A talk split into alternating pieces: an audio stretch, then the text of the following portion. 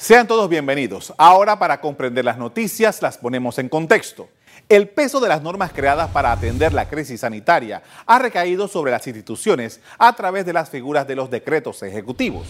Solo en el Ministerio de Salud se han emitido por lo menos 11 en este tiempo.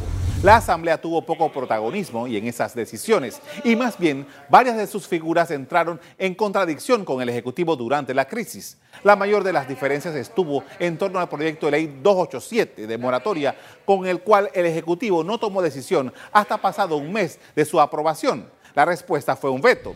La Asamblea aprobó un proyecto de reformas al Fondo de Ahorros de Panamá, también el que crea una moratoria para el pago de los servicios públicos, que fue sancionado por el presidente, y el dilatado proyecto de contrataciones públicas que entrará en vigencia en cuatro meses y que aún no convence a algunos ciudadanos.